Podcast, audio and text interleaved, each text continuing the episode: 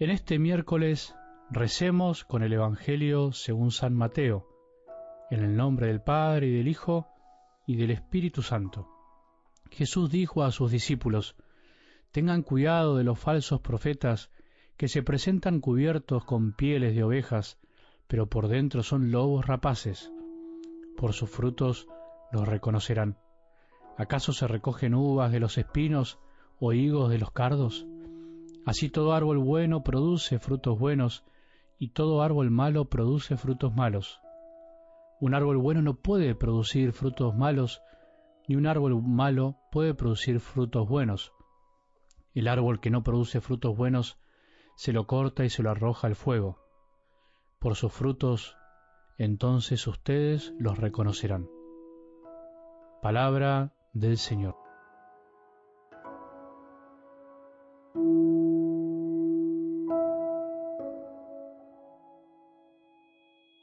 El miedo es parte de nuestras vidas, el temor es casi parte de nuestra existencia, nos guste o no, nos moleste un poco más o no. Por eso no hay que tenerle miedo a preguntarse el porqué de nuestros miedos. Sería una locura y una mentira decir que seguir a Jesús implica que nos libre de nuestros miedos más profundos y humanos como por arte de magia, aunque sí podemos decir que estando con Jesús vamos aprendiendo a enfrentarlos y a superarlos. Esa es una regla muy importante. Hay que mirar de frente los problemas, mostrarles el rostro, como decía San Ignacio, y no escaparles. Solo así se solucionan. Y por otro lado, podríamos decir que Jesús nos enseña a tenerle miedo a lo que realmente vale la pena y a dejar de lado y no tenerle miedo a lo que a veces nos paraliza, pero en el fondo no debería ser así. Alguien alguna vez ¿Te dijo que alcanzar una meta es fácil? ¿Qué padre le dice a su hijo cuando empieza una carrera, una profesión, que va a ser todo sin dificultades, sin miedos? ¿Qué madre le dice a su hija cuando se va a casar y a formar una familia que todo va a ser color de rosas, que no tendrá en algún momento miedo antes de dar el paso? ¿Quién te dijo alguna vez que subir una montaña es fácil? Bueno, estamos subiendo la montaña de la santidad de la mano de las palabras de Jesús. ¿Quién tiene cara para andar diciendo por ahí que la vida es fácil?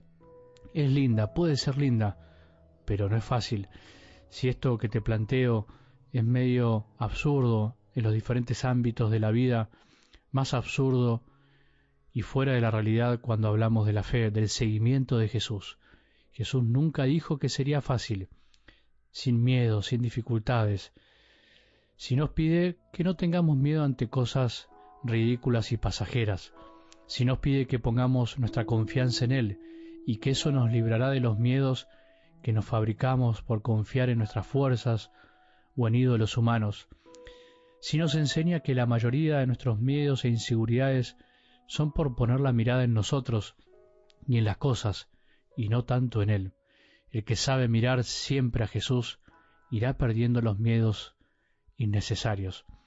Después de esto, me animo a preguntarte a preguntarme, ¿quién anda diciendo por ahí que seguir a Jesús es un pare de sufrir? Un te solucionaré todos los problemas. Yo no puedo mentirte, ni yo puedo experimentarlo así. No predico, no grabo estos audios con el Evangelio para que me digan, qué bien, Padre, qué lindo lo que haces, qué lindo lo que decís. No lo hago para decir cosas lindas, predico porque lo dijo Jesús, y porque nos pidió que lo hagamos en su nombre. Tan simple y a veces difícil como eso. Creo que si en alguna época de la Iglesia nos hemos excedido en presentar a un Jesús solo desde el sufrimiento y la renuncia, hoy parece que nos fuimos para el otro lado, nos da miedo hablar de las dificultades, de lo que implica seguirlo, del sacrificio, del no, de la renuncia, de la entrega. ¿Quiénes son los falsos profetas entonces interpretando algo del Evangelio de hoy? Los que no predican a Jesús tal como es, tanto para un lado como para el otro, los que se predican a sí mismos y más que lograr que sigan a Jesús logran que lo sigan a ellos, y por eso la gente se fanatiza y juzga al sacerdote por su afecto, lo juzga por si le gustó o no lo que dijo, y no por si es fiel o no al Evangelio de Jesús. ¿Quiénes son los falsos profetas?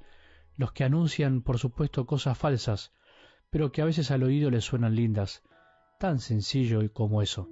No es para escandalizarse y asustarse, lo subo siempre y lo sabrá, dentro de nuestra iglesia y fuera de la iglesia. Incluso hay falsos profetas llenos de buenas intenciones. Se puede anunciar el Evangelio con muy buenas intenciones, pero anunciarlo mal no pasa por la intención, sino por la fidelidad al mensaje. Puedo ser muy bueno, pero no predicar la verdad. Por supuesto que es bueno tener buenas intenciones, pero nuestro discernimiento no pasa por ahí. La intención del corazón de cada predicador no podemos conocerla. Entonces, ¿cómo lo conocemos? Por sus frutos los reconocerán. ¿Cuáles frutos? Te preguntarás. Frutos de santidad, no de marketing y de cantidades y de números. Hubo y hay muchos hombres malos en la historia que fueron aclamados por miles. No son frutos mundanos con criterios y lógicas del mundo. Para eso dejemos a las agencias de publicidad y a las encuestadoras. No es democracia por mayoría. Nosotros no medimos las cosas por la cantidad, sino por los frutos de santidad. Y entonces, ¿quién mide esos frutos? Bueno, algo podemos vislumbrar, algo, pero no todo. El que los mide es el Padre que está en los cielos y ve en lo secreto.